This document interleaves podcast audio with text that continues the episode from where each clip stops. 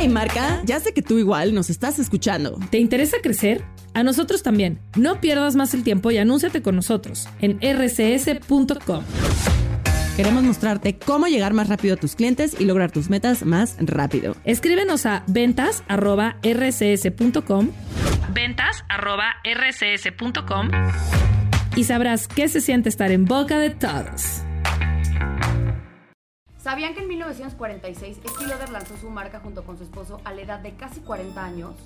¿Y sabían que Kylie Jenner fundó Kylie Cosmetics a los 18 años en el 2015 y se hizo la billonaria más joven del mundo? En este podcast van a encontrar respuestas de muchas preguntas que seguro tienen si es que están por emprender en el mundo de la belleza, fashion o wellness. Para que vean que no hay edad para emprender. Yo soy Floriana Ibarrola. Yo soy Karen Rodarte. Esto es Benji's of Beauty. Nos pueden ver en YouTube o escuchar en Spotify.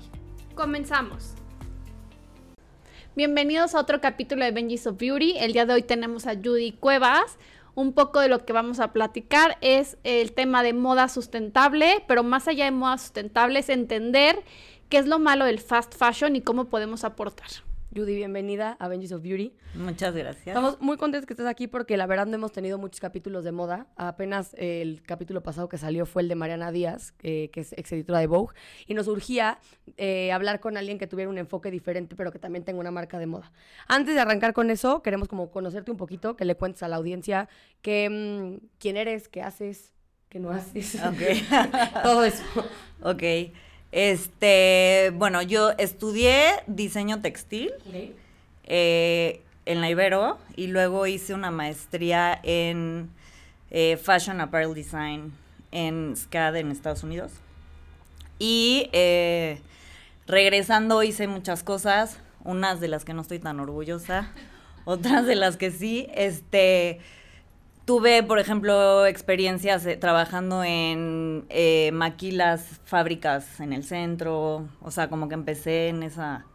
Pero tú, o sea, tú maquila, o sea, literal maquilando tú. No, no, no. O sea, era en el departamento de diseño, Ajá. pero en una fábrica donde se hacía el tejido de O sea, punto. tú llegabas, tú, tú, pues vamos a decir, proyectabas como arquitecto, pero en vez de proyectar, diseñabas, hacías como. ¿cómo se llaman los que son como los patrones? Patrones. Hacías los patrones y ya se mandaba corte y toda la maquila. Pues no, o sea, los que hacen los patrones son los patronistas. Qué bueno que está aquí Judy. O sea, es, eh, en el área de diseño estamos las diseñadoras y los patronistas y una muestrista. o sea, un diseñador de modas necesita de un patronista para poder ejecutar la creación de la prenda. O sea, puedes saberlo. Yo sé hacer las dos, por ejemplo, porque en la carrera normalmente te enseñan a que hagas las dos. Pero, pues no es mi cosa favorita en la vida, ni de muchos diseñadores. O sea, O sea, digamos que es como la talacha del diseño de modas. un poquito sí. O sea, entre el patronaje y la confección es como la parte Ruda. ruda. Sí. Ok. Este, entonces empecé en esta fábrica, en el área de diseño, y mm, pues la verdad no, no fue una experiencia muy agradable. O sea, aprendí muchísimo, hice muy buenas amistades, que algunas las mantengo hasta la fecha, pero sí es una chamba muy ruda.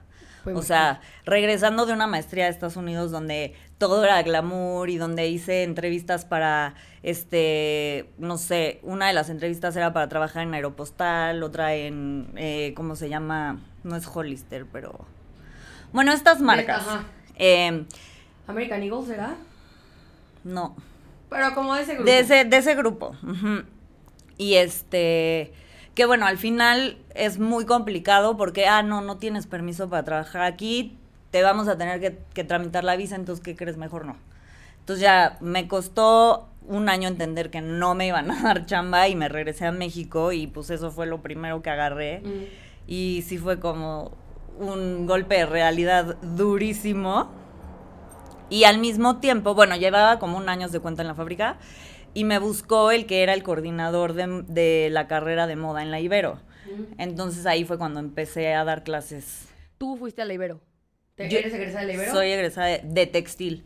Y ya después hicieron la carrera de moda. En la Ibero no había moda cuando yo empecé. Y no es un poco lo mismo, no es como... No. Diseño textil ves como todo el, Como el tema de las telas. Ah. O sea, de cómo se crea una tela, desde las fibras, ¿no? Fibras naturales, fibras sintéticas, cómo se tejen. O sea, una licenciatura completa para eso, o sea, para ver tema de telas. Sí. O sea, y ves el tema de que te puedes enfocar en interiorismo, te puedes enfocar en moda, te puedes enfocar, o sea, hay mil áreas en las que te puedes enfocar. A ver, ahora ya unieron las dos carreras porque sí van muy de la mano y sí creo que a una diseñadora de moda pues es muy necesario saber de telas. 100%. Entonces, o sea, sí creo que pues sí, ¿no? Van de Tenía la todo mano. el sentido que lo juntaran. Exacto. Que a ver, hay diseñadoras textiles que no les interesa la moda y que también es muy válido, me explico. Entonces hay como estos dos puntos de vista que no porque estudies textil a fuerza te vas a dedicar a moda, no. Pero sí, si estudias moda, sí necesitas saber de textil. Pues sí, tiene todo el sentido del mundo, la verdad. Sí. Es material de trabajo. Total. Y si, y si no conoces las telas, ¿cómo sabes cómo va a ser la caída del vestido, o el pantalón o la falda que vas a crear? Entonces, sí es Muy un importante. tema. Ujú. Y cuando te invita tu maestro de la Ibero, o quién decide la materia, o por qué te metes en esta materia como de tema de sustentabilidad. Ok, o sea, al principio yo nunca en mi vida como que dije, ay, voy a dar clases, qué cool, jamás. Era más bien lo opuesto. Y cuando regresé de la maestría, este profesor me busca porque en la Ibero solo puedes dar clases si tienes maestría. Y por lo menos cuando yo regresé había muy poca gente con maestría enfocada en moda. Entonces fue como, me habló y me dijo, desde que me gradué, porque me gradué y me quedé un tiempo en Estados Unidos. Y entonces me gradué y me escribió, por favor, ven a dar clases, no sé qué. Y dije, no, pues aguántame porque estoy viendo si agarro chamba acá, que nunca pasó, ¿verdad? Y volví. Y ya me dijo, este, ya vente. Y entonces ya me vi con él y él me dijo, ¿qué, qué te late dar? O sea, que para qué eres buena, qué aprendiste en la maestría, qué es lo que te gusta, qué es lo que te importa, bla. Entonces ya me dio una materia que era creo que de tercer semestre, al principio, no es cierto, sí era cuarto semestre. Y ahí todavía no metíamos nada de sustentabilidad ni nada de eso. Era, o sea, diseño de colecciones enfocado a eh, dama, dama formal se llamaba. Dama formal. Ajá.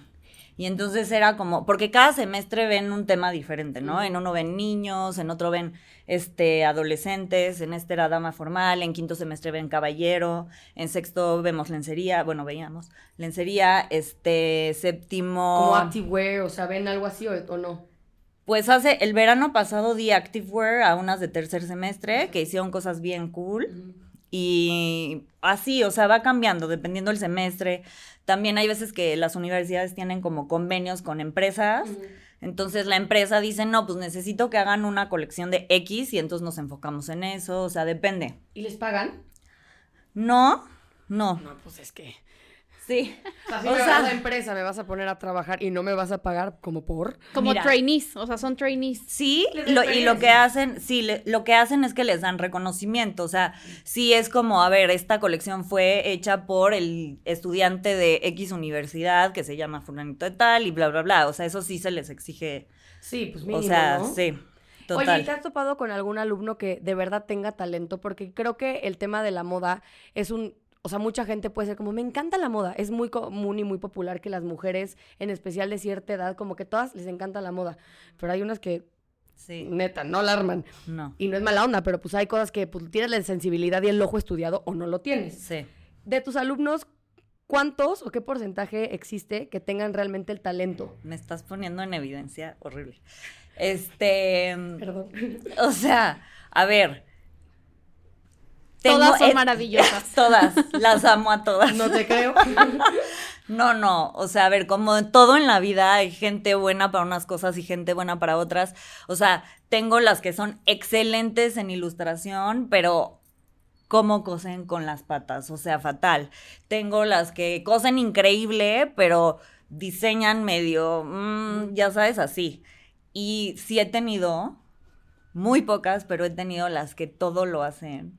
Perfecto. Especta- No, que dices esta niña, o sea, es la próxima. Vivian Westwood. O La va sea, a romper. ya, sí. Y estoy segura, o sea, sé- las tengo ahorita en la mente así, las veo y sé que van a ser unas Picudas. fregonas, o sea, cañón. ¿Alguno de tus egresados ya tiene un nombre hoy por hoy o apenas empezaste a dar clase como para que ya el tiempo hubiera arrojado algún Tom Ford? No, tengo, o sea, ya tengo como ocho o nueve años dando clases. Ah, mira. pues, Entonces bueno. sí hay algunas generaciones egresadas. Y también, o sea, a ver, hay generaciones que de veras como que no les interesa ejercer. O sea, que están ahí como un poco por, pasando, MMI. ajá, pasando el rato. Y hay otras que sí son buenísimas. Es que no es MMI, esto es- me va a pegar. Es este MMA. MMA. Sí. Ole. No, MMA es otra cosa. Romperte la yo boca. me quedé así. No, no, no. Lo otro. Mientras me caso es lo que yo quería decir. Esas, esas sí nos, en textil éramos las de MMC.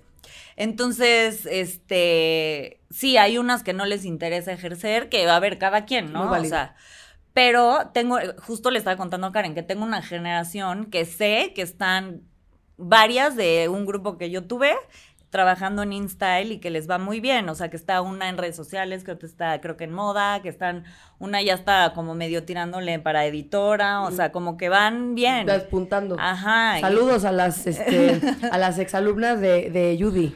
Sí, que la están rompiendo, según yo. Son muy buenas. Ese grupo, o sea, me encantaba, porque eran estas niñas que les encanta lo que hacen, o sea, de verdad buscan un tema de inspiración y neta se clavan en el tema, investigan y hacen y, y sí creaban cosas disruptivas y proponían cosas nuevas, o sea, eh, sí, esa parte es la que me gusta de dar clases, o sea, que sí hay alumnas que dices, wow, o sea, tú eres por lo que estoy aquí. Sí, sí aprendo de ti. Ajá, que Sí, también un- es otra parte padre de ser maestra. O sea, que Claro. yo aprendo muchísimo de ellas. Pues son otra generación, quieras o no. Totalmente. Y, no sé, le estás dando ahorita clases a generación Z. Entonces Sí. se presentan diferentes perspectivas, diferentes ideas, diferentes visiones de la vida que creo que es muy válido. Que tú que eres millennial. Sí. Aquí todos somos millennial.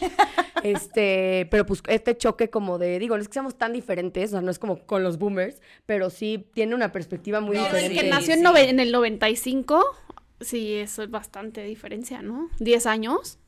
Pues es que. O sea, sí, sí. Casi No, 2000. sí hay mucha diferencia. claro. Mucha, mucha. Y entre las primeras generaciones a las que yo les di clase y las que les estoy dando ahorita, hay una diferencia abismal. Mm. O sea, yo como que me sentía un poco eh, identificada con las primeras generaciones. Ahorita ya no. No, pues no. Ahorita sí ya es como es soy una anciana. Es que nacieron de que hay unas que nacieron ahorita, de que 2001, 2002. ¿Quién nace? O sea, ¿quién? Sí, Neta, no manches. O sea, totalmente. yo soy 1992. Está cañón. Yo ¿no? 88. Judy, 86. O sea, está cañón. O sea, neta, sí es como de. Sí, hijos. no, no, Judy, ¿en qué momento entraste a la náhuac? En la náhuac entré porque eh, una amiga que es prima de mi novio también, eh, daba, ella, da- bueno, ella daba clases en la Ibero y me dio clases a mí. Y ya después la vida nos reunió porque, pues, casualmente es prima de mi novio. Este, y ella se fue a vivir a Vancouver y dejó su clase en la náhuac y me dijo, oye, te recomiendo en la náhuac si te interesa la materia. Y yo, sí, perfecto. Y ya ella me recomendó, fui a entrevista y ya quedé ahí O también. sea, das clases en la Ibero y en la Náhuac. Ajá. No, pues qué picuda. Y además, pues vamos a entrar un poco al tema de tu marca. Porque Ah. además de ser maestra, Judy es emprendedora. Y la marca de Judy tiene un enfoque como súper sustentable. ¿Nos puedes contar un poco de. Bueno, No sustentable, no. Justo es a lo que... Vamos a entrar. Ajá. Ok, la marca de Judy no, ok, vamos a aclarar, porque vamos a hablar de moda sustentable, pero Judy va a tocar el tema primero de su marca y después va a tocar el tema de la moda sustentable. Exacto. Corrijo eso, antes de que, claro que no, porque pasa, sí, ya sí, sabes. sí. No, no, no. Y, y yo estoy muy en contra de las marcas que dicen ser sustentables y realmente no lo son. Y es por un lo tema que que vamos a platicar. 100% yo jamás me Que vendería. para ser sustentable, pues mejor es- No, o sea, tienes que estar encuerado, ¿no? O sea, es estar encuerado. Claro. O una bolsita, o una de papas así, así, de funda de almohada tu vida. O sea, según yo, eso es ser sustentable al 100%. Es muy difícil, muy difícil. Y sí, o sea, a ver, mi marca, lo que yo intento es que sea lo más eco-friendly posible. Siempre este, trato de que sea zero waste, trato de que sea, este, de, o sea, Lo más consciente posible. 100%, o sea, que sea moda responsable al 100. Pero jamás vendería Judy Cuevas eh, marca sustentable, jamás, porque pues no, no tengo todo lo que se necesita para hacer una marca sustentable. Oye, Judy, hay mucha gente que yo creo que no sabe qué es zero waste. ¿Qué es zero waste? O sea, cuando los desperdicios que o, o no o no produces desperdicios o los produces o lo que produces de desperdicios no se va a la basura. ¿Ok? O ¿Lo sea, no reusas? lo reutilizas. O sea, por ejemplo, yo los desperdicios los guardo durante meses y ya que tengo un montón, eh, la última vez los usé para hacer camitas de perros. Una colcha. Ajá. O sea, cojines, no sé, pero la idea es que no se vayan a la basura porque la tela contamina muchísimo. Cualquier tela, aunque sea una fibra este, natural, no sé, un lino, algo así, también contamina. Contamina menos, pero contamina. O sea, sí contamina. O sea, esos que se visten de guayaberas y así porque quieren ser, este, según ellos, muy responsables con el medio ambiente, Nel, o sea, todo contamina. O sea, a ver, si tú la traes puesta no está contaminando. No, la tiras porque ya no- Contamina cuando la tiras a la basura, de qué manera la tiras, dónde la tiras y por qué la tiraste. Hay un esquema de separación de, de telas como hay con basura, Aquí o sea, no. categorizada, Aquí no. pero o sí sea, existe en el mundo. Sí hay lugares donde lo separan, ¿no? Entonces, si tú tienes fibras naturales y fibras sintéticas, las puedes separar y entonces las puedes reciclar. Y entonces, con las fibras naturales, puedes crear otras telas de fibra natural y... O sea, hay demasiada tecnología ya en esto. Tal vez hay algo que yo no conozca en donde las puedan, o sea, sabes, que las mezcles y no haya tema, no sé. O no sé si las tengan que No creo separar tema justo todas. como dices, de las fibras, unas sintéticas y unas naturales. Sintético es que traiga, este... mm, Es ¿no? poliéster. O sea, como algo plasticoso. O sea, so- las naturales son las que vienen literal de la naturaleza y las sintéticas son las que crea- son creadas por el humano. Ok, ok, ok. Judy, pero síganos contando, por favor, de tu marca, porque si no... Sí. Este, ah, bueno, entonces eh, yo creé mi marca porque, bueno, siempre me ha gustado la moda, o sea, después de que estudié textil, siempre supe que el enfoque que quería era diseño de moda. Entonces ya estudié la maestría y después de la maestría dije, ok, voy a hacer mi marca. Y me tardé años en lanzarme porque es que hacerlo sola me parecía, o sea, Es está retador. cañón. No, está cañón. Y a la fecha hay días que digo, ¿qué hice? O sea, ¿Por qué no tengo una socia o un socio? o porque no soy Godín. O sea, te lo juro, es que está cañón. Sí, está cañón. Pero bueno, eh, lo decidí hacer y hubo, ah, bueno, es que va un poco mezclado también con las clases, porque em, cuando me cambia la coordinación de la universidad y tal, y llega la que soy coordinadora de la Ibero, que se llama Cintia, Cintia Gómez, ella me dijo como, oye, ¿por qué no le damos un enfoque en cuarto semestre a que la clase sea enfocada en textiles artesanales? Y yo, ah, va, perfecto. Y entonces ella tuvo un contacto que le pasó el contacto de la persona que nos organiza ahorita los viajes a Chiapas, porque cada semestre me llevo a mis alumnas a Chiapas, a que convivan con las comunidades, que vean cómo se hace un textil artesanal, cómo se teje en telar de cintura, cómo, cuál, cuál es el bordado, cuál es el brocado, que Está aprendan padrísimo. todo eso. Y entonces, pues yo fui aprendiendo también con ellas muchísimas cosas que no sabía. Y la verdad hice gran amistad con las personas en Chiapas. O sea, Juan, que es el que nos organiza el viaje, ya es mi, mi brother. Él es chapaneco, él vive allá. Sí, él vive allá. Y entonces, y su esposa es, es una gran artesana. O sea, no sabes los tejidos que hace, es impresionante O sea, magia en las manos. magia. Este, de- este lo tejió ella. O sea, es. Para los que nos están viendo, porque acuérdense que está en este, YouTube también, eh, Judy trae un, ¿qué- pues, ¿qué es? ¿Como un poncho? Pues sí, puede ser un topsito poncho. Un topsito poncho que está muy lindo, entonces si lo están escuchando, váyanse a YouTube a ver porque está muy lindo. Gracias. Muy lindo. Em, entonces empecé a hacer mucha amistad con ellos y me encanta el trabajo de Ceci. Entonces hablé con Ceci y le dije, oye, ¿qué posibilidad hay de que yo te pida textiles y tú los tejas y entonces me los mandas a México y yo con eso hago prendas? Obviamente siempre respetando el textil porque es un trabajo de muchas horas, o sea, les toma muchísimo tiempo. Entonces ahí fue donde decidí como partir mi marca en dos colecciones, la que es como la de básicos y la de eh, con textiles artesanales. ¿A qué te refieres con respetando? Bueno, hay...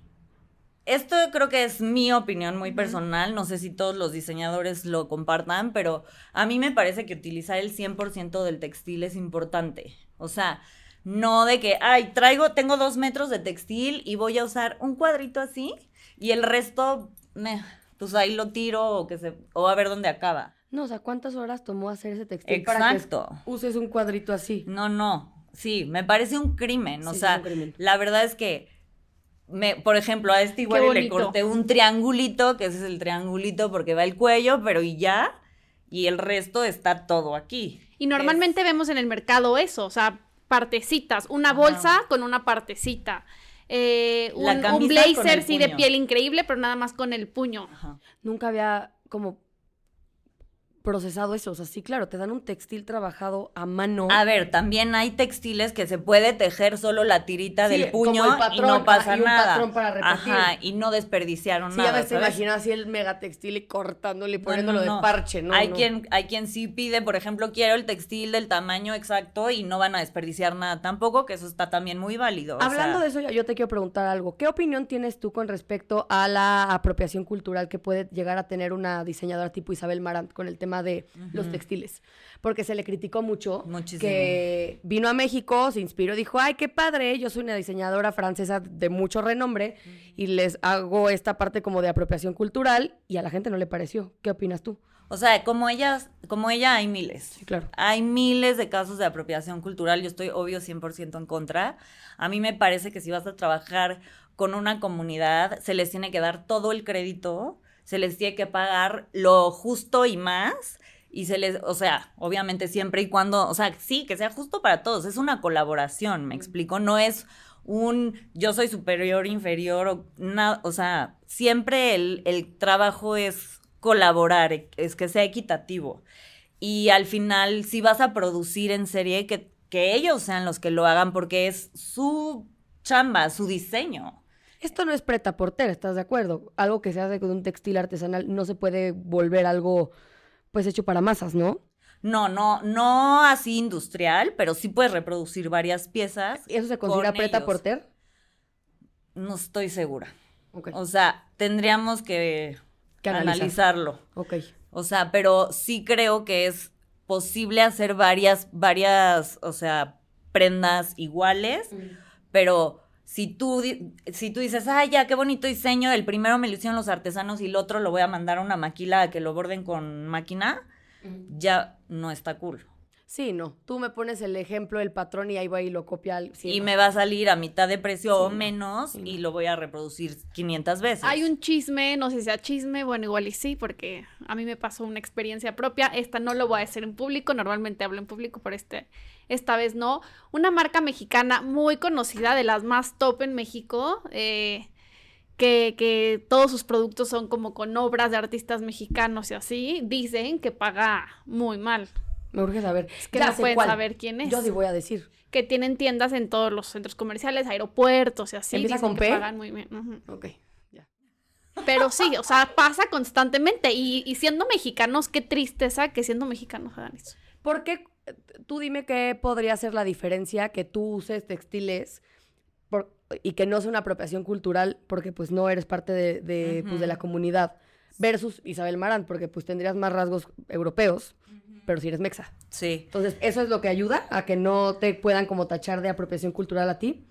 O sea, igual y un poquito, pero no. Siento que realmente lo que, lo que hace la diferencia es el respeto por las personas que están creando el trabajo original. O sea, O sea, tú le das el lugar 100% a la 100%. persona. O sea, si tú te metes, por ejemplo, a mi Instagram, hay fotos de Ceci, o sea, sale su trabajo, hay videos de ella tejiendo, o sea, nunca voy a decir yo lo hice sola, Está increíble. porque no hay manera de que yo pueda crear un textil como los que ella hace. O sea, es una artista hecha y derecha. El que traes lo hizo El Ceci. que traigo lo hizo ella. Entonces, sí, eh, o sea, es una cosa de respeto. Sí, ¿Me explico? O sea, es respeto. respeta el trabajo de alguien más. A ti no te gustaría que alguien llegara y dijera, ay, yo hice eso. Si lo no, hiciste, güey, le corta ¿sabes? la garganta, o sea... lo Es que como, oye, me tomó años, de mi vida aprender a hacerlo, es, me toma horas de la vida crearlo, y, y ¿por qué te lo, o sea, por qué estás diciendo que lo hiciste tú? Ahora, debes cobrar porque también así vale el textil.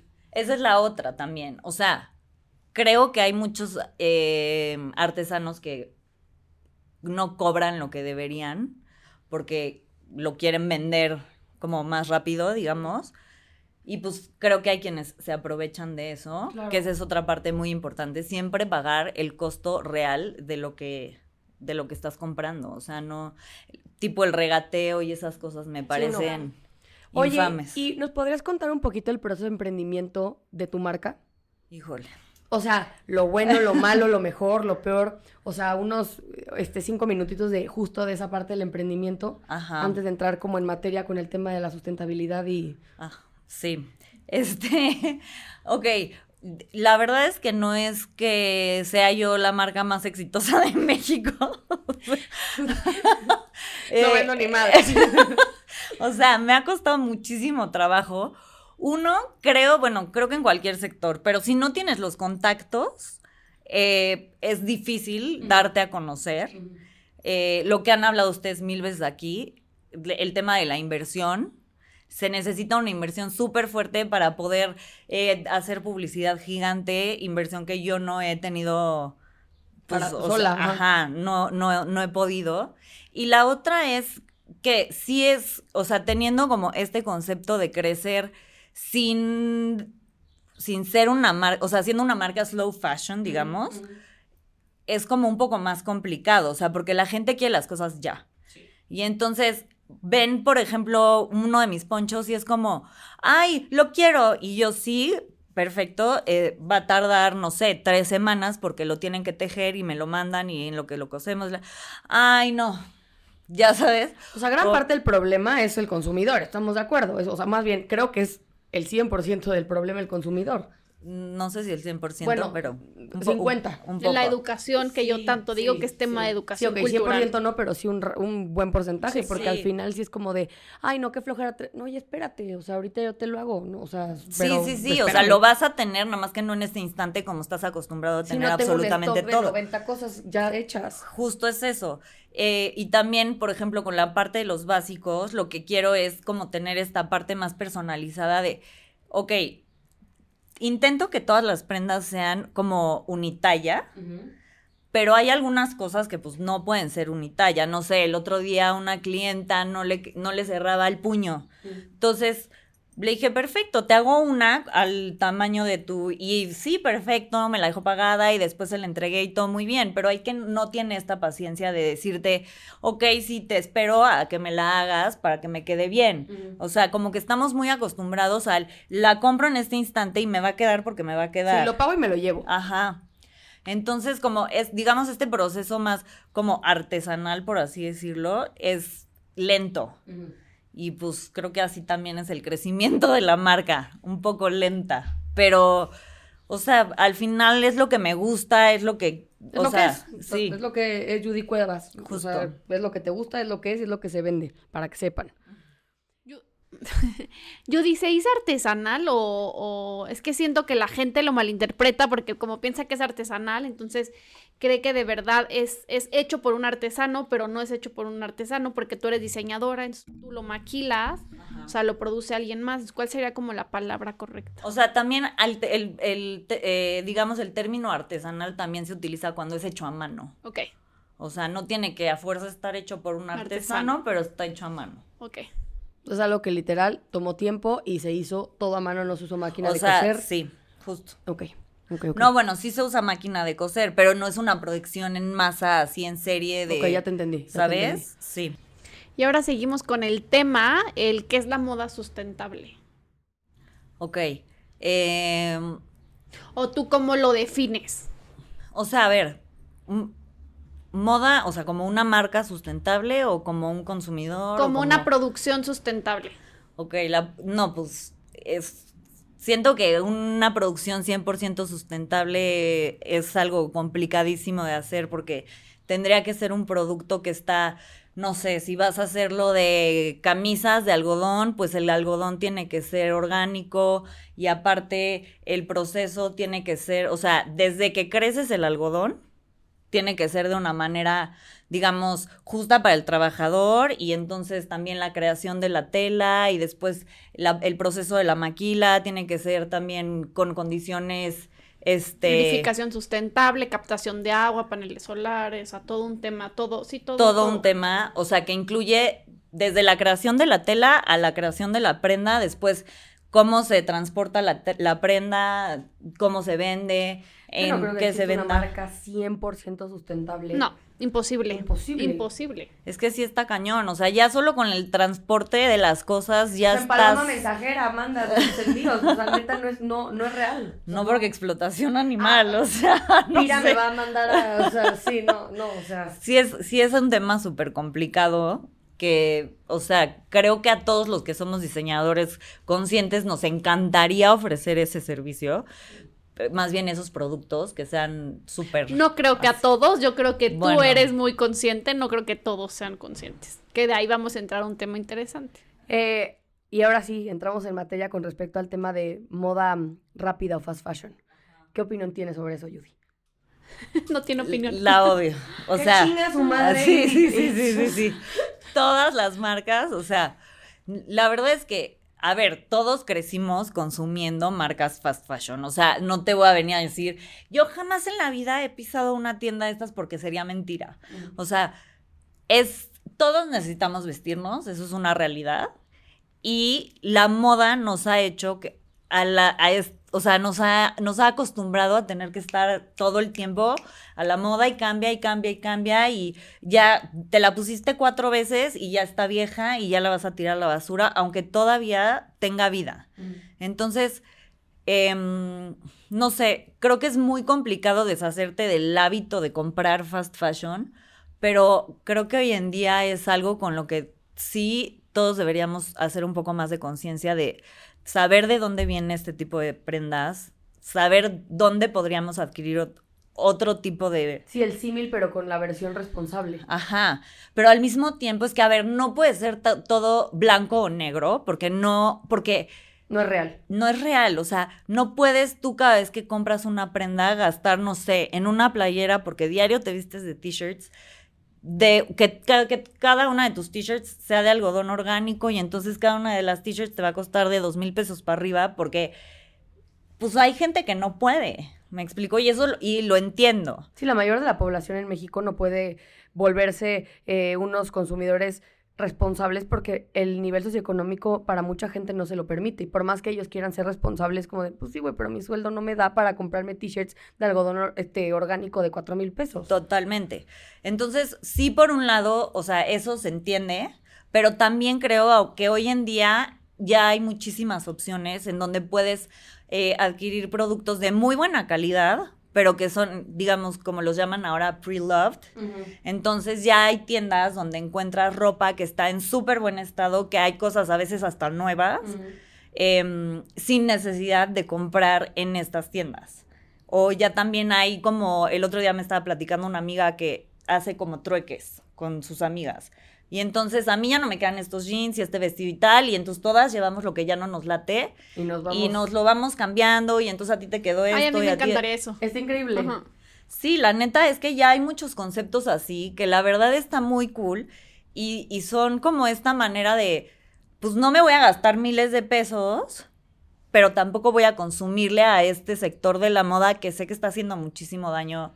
Es que ya hay un, o sea, yo sí voy a decir la marca, pero tipo Shin, ya es demasiado, o sea, literal es como, ese precio quiere decir que neta tienen como a nivel de explotación a la gente trabajando. Pero es que es ahí todas, Floriana. O sea, en la misma maquila donde trabajan ellos, trabaja Sara, trabaja H&M, trabajan todas. No, o sea, a mí sí me sorprende porque los precios de Shin es como de, güey, ¿cómo? O sea, es, es muy barato. Yo había escuchado, no sé qué tan cierto sea esto, y por favor, si no es cierto, pónganos en los comentarios, pero que Shin ya tiene este esquema de en barcos meter gente y en lo que está transportando pues el producto Van maquilando. maquilando para no gastar tiempo. Pero imagínate estar literal en un barco metido en un, pues, en un camarotín ahí dándole. De 1500. También escuché que en algún momento en las etiquetas la gente pide ayuda. Digo, a mí Sí. no- yo no he comprado Shin, la verdad es que yo Pero no solo de Shane, de cualquier marca. O sea, en Zara creo que fue también que ya hubo una. Sí, también en Sí, Zara. o sea, a ver, hubo una super catástrofe en este. Se cayó una maquila, es eh, Rana Plaza, y murieron miles de personas. Y entre las miles de, de- en los escombros, perdón, encontraron todas las etiquetas de todas las marcas que se producían en esa maquila. Y había ma- de todas las marcas, todas. todas. Entonces ellos se como que se lavan las manos diciendo, esa maquila no es mía, yo la subcontraté. Pero es como, ajá, pero tú sabes las condiciones en las que está la maquila que te está produciendo y sabes cuánto le estás pagando. Entonces, o sea, para ellos es muy fácil lavarse las manos y legalmente no hay represalias, pero sí de alguna manera son responsables de este tema. Entonces, creo que o sea, tiene que haber en algún, en alguien tiene que caber la conciencia de decir, o sea, no, no puedes, no puede valer más una prenda que la vida de una persona. No, no, no, por supuesto. ¿Sabes? Entonces, sí creo que es, o sea, un tema muy fuerte y creo que es un tema del que sí se tiene que hablar y que tiene que haber más conciencia en el consumidor. Que, ok, entiendo que no puedes comprar productos eh, de marcas chiquitas porque son más caras, porque lo que tú quieras, ok, pero busca la manera de poder adquirir productos de buena calidad sin necesidad de comprar los nuevos en la tienda, tal vez.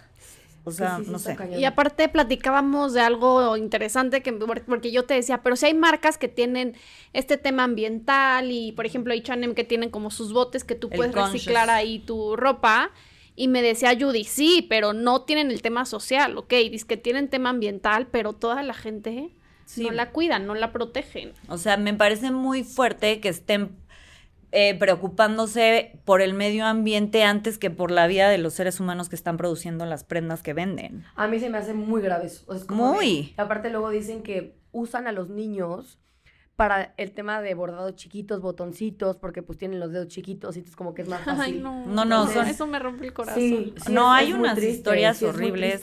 Y de verdad, pero pues como lo hemos dicho aquí ya tres veces, es culpa también del consumidor.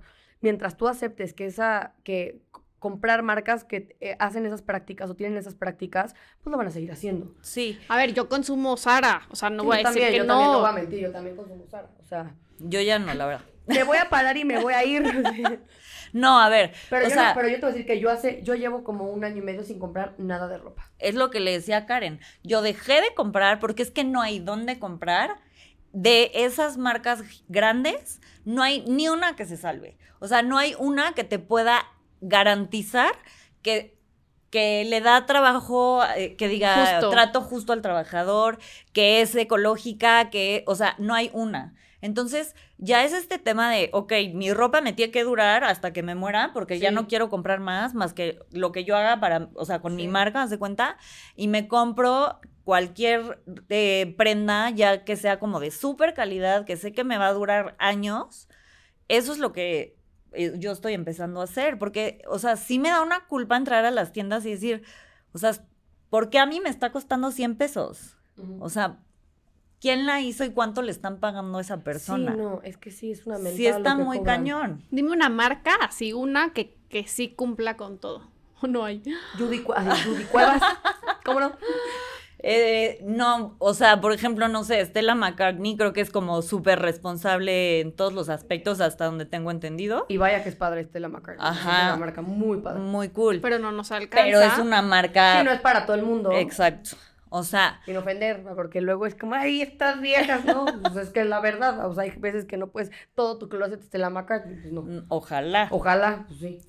Sí, no, o sea, es complicado y también hay marcas de lujo que tendrán su área de alta costura y que todo esté hecho a mano y tal, pero tienen las eh, como el preta porte que no es alta costura y que pues no sé dónde lo hicieron, ya sabes, y o bueno, la, o las marcas de lujo que tienen estos como artículos de o sea, hechos de piel de cocodrilo y, o sea, una bolsa Hermes, creo que la Himalaya, que es la bolsa ah, más, es la más cara, mundo, está hecho de piel de cocodrilo albino, creo, una cosa así. O sea, tú dime cuándo has visto un cocodrilo albino o que le quitan el color, quién sabe. Pero la mentada bolsa cuesta, creo que, o sea, no sé ni qué. No si una normal cuesta 500 mil pesos, debe costar 4 millones de pesos. 4 millones de pesos. O sea, una menta de madre. Pero son animales, o sea, quieras o no, también eso es como de, ok, es carísima, pero también le hicieron de un animal.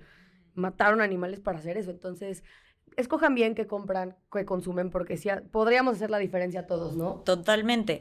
O sea, a ver, también es un tema de que no solo el consumidor, o sea, sí el consumidor juega un papel importante, pero también las marcas tendrían ya que empezar a evolucionar y darse cuenta de que ¿Qué, ¿qué tanto más dinero quieren hacer? Es como es que eso es lo que no entiendo. ¿Qué más dinero quieres hacer? Sí. O sea, ¿qué, más, qué, qué, qué, no te alcanza ahorita? O sea, literal, tú cuestionate eso. A ese señor le alcanza, puede comprarse islas. ¿Qué más quiere? Sí, sí está cañón. O sea, ahí es el tema de... Eh, la, el, ¿cómo se dice? El, la contaminación, es el tema del el trabajo o casi casi esclavos, es el tema de plagio, porque claro que se plagian todas las colecciones que sacan son de diseñador, de otros diseñadores. ¿Cómo o sea, funciona eso? Porque sí, justo Sara tiene este, pues, esta famita más bien de saca algo, no sé, Balmain y luego, luego diseñan la versión Sara y. Shane y H&M y todas, o sea, O sea, no puede demandar la marca grande y decir, oye, no manches, ese lo hice yo, ¿por qué lo estás haciendo tú? Nada más le cambiaste dos botones. marque, más que marcas grandes han sido diseñadores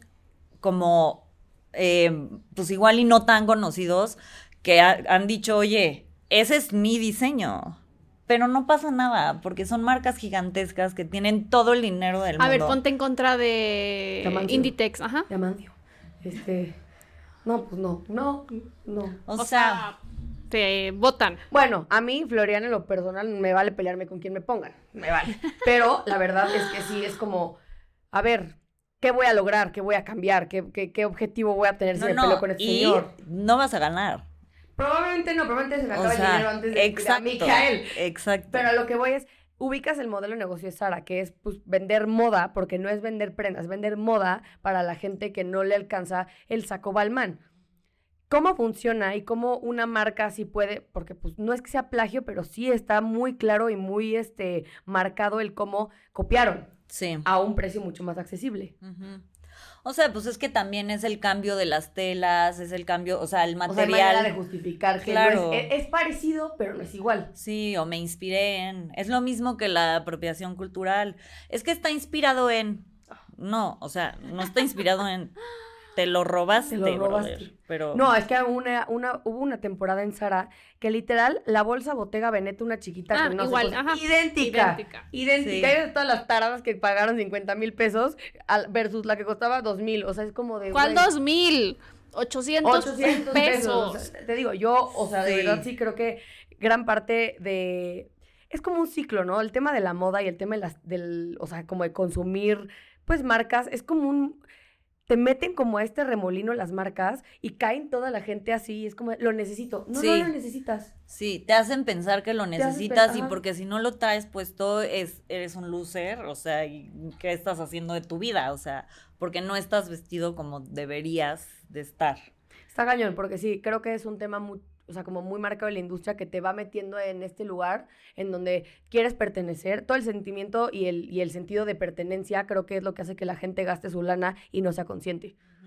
Y la verdad, a mí me parece que la moda es un, sí es una manera de expresar Oh. quién eres, de dónde vienes, o sea, qué te gusta, tu forma de pensar y todo eso.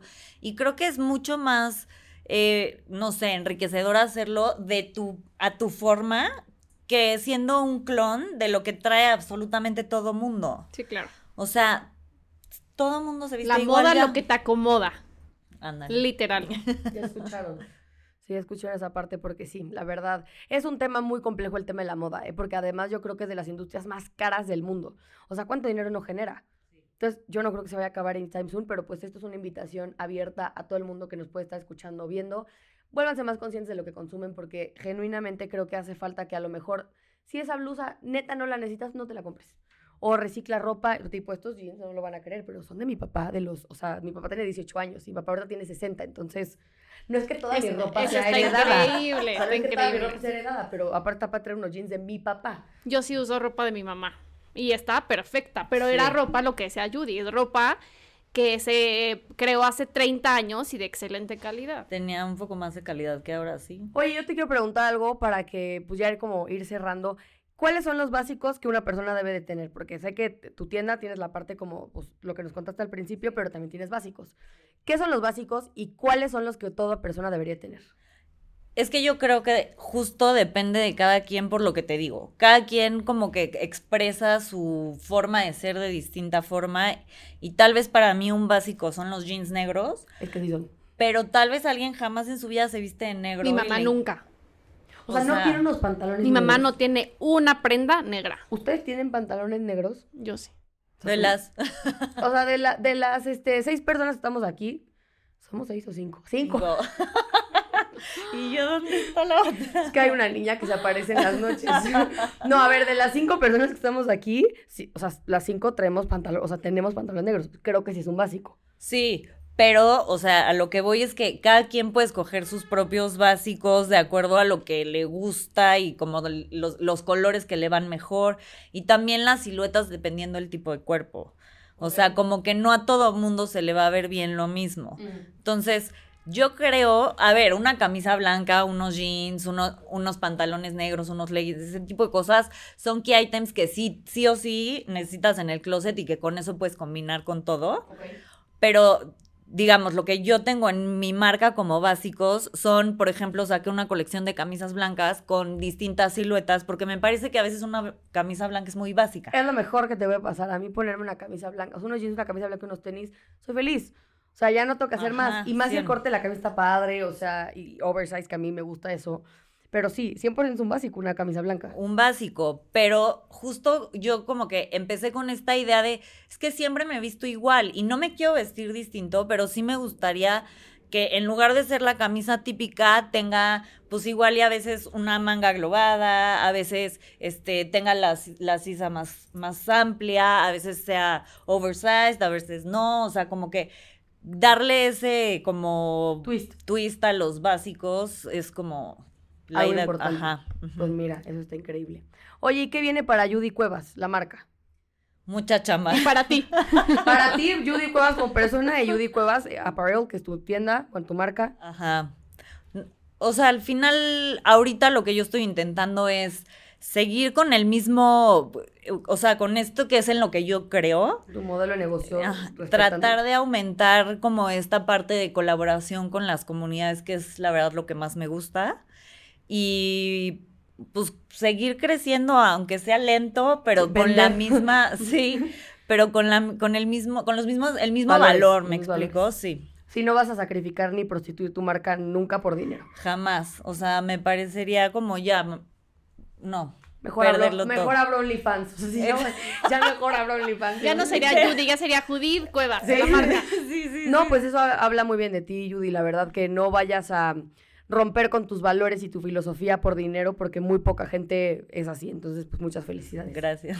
¿Algo que quieras anunciar? Eh, Judy, terminamos. Queremos que nos compartas eh, cuál es tu serie favorita, Ah, o documental, libro, podcast. Este, híjole. ¿Qué nos recomiendas? De- a ver, de recomendación les tengo un documental que creo que absolutamente todo mundo debería de ver, que se, se llama The True Cost. The True Cost. The True Cost. Siento que que, si no en lo... Netflix. Estaba. Ya no. Creo que ya no. Pero eh, se los dejé a mis alumnas ahorita y lo vieron creo que en YouTube. Entonces, según yo ahí Con debería una andar. caja de Kleenex al lado. Sí, ¿Por qué? porque está durísimo. O sea, trata del fast fashion, de todo Ah. lo que, o sea, de qué Lo que va, implica. todo lo que implica. En serio, véanlo. Es como un balde de agua fría que te hace entrar en razón y ver como todo lo que, lo que no sabemos del fast fashion, ahí te va a quedar todo claro. Acuérdense que se los vamos a poner también en Instagram, True Cost, para que sepan dónde verlo y pues que tengan sus Kleenex cerca. Sí, o sea, sí creo que es algo súper importante. Este libro, estoy leyendo ahorita uno que está relacionado con el mismo tema, que se llama eh, Fashionopolis, eh, que habla de, pues también de todo esto, y uno que me encanta que se llama Deluxe, que es de la misma autora, que trata de cómo la, mm, como, o sea, se llama Deluxe, How Luxury Lost Its Luster. Entonces, cómo las marcas de, De lujo. de lujo empezaron a perder todo eso que tenían y por qué, Por el pero de- desde sus inicios.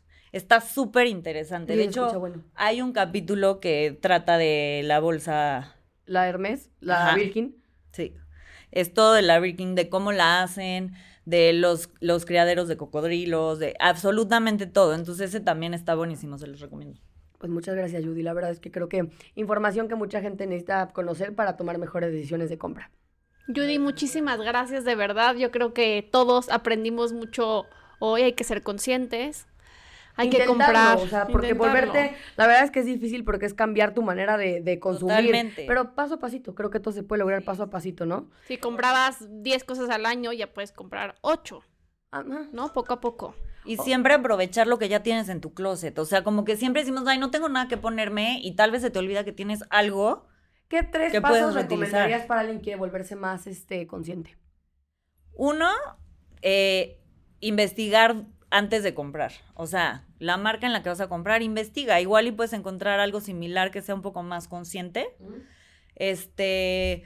Dos, ve- ver siempre tu closet primero. O sea, antes que de ir a comprar, No tengo nada. Ajá. Seguro tienes. Sí. Trata de buscar. Ajá.